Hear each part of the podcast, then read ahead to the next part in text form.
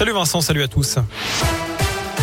À la une de l'actu, deux cas d'hépatite aiguë signalés à Lyon chez des enfants de moins de 10 ans, alors que plusieurs cas d'origine inconnue ont été identifiés dernièrement au Royaume-Uni, au Danemark, en Irlande, aux Pays-Bas et en Espagne. Santé publique France annonce que les cas signalés par le CHU de Lyon sont en cours d'investigation. Pour le moment, rien ne permet de parler d'une recrudescence de cas en France.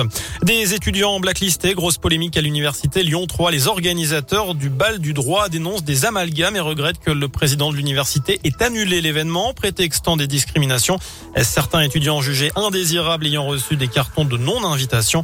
L'équipe du bal du droit reconnaît une liste noire mais dément toute forme de racisme. Selon elle, il s'agit de personnes susceptibles de troubler la fête. Elle aimerait maintenant rencontrer la présidence pour trouver une solution qui permette de maintenir l'événement. Le cheval panique et provoque la fermeture du pont de Couzon. Un accident peu commun survenu du côté de Roche-Taillée au nord de Lyon.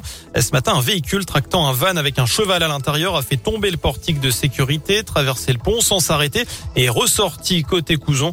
Le progrès précise que le van n'avait pas de toit, le cheval aurait paniqué et se serait cabré avant de taper la barrière de sécurité. Et finalement, le pont de Couson a rouvert à la circulation cet après-midi. Un scaphandrier repêché dans les eaux du Rhône. Aujourd'hui, il travaillait sur le barrage de Pierre-Bénite lorsqu'il a été aspiré par un typhon de l'écluse.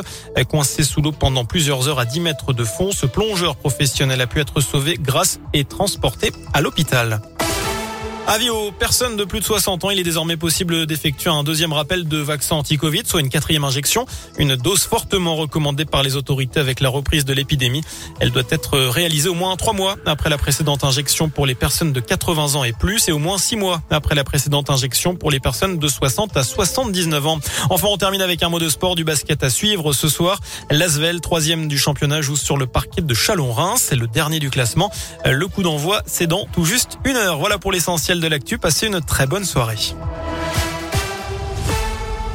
Merci beaucoup,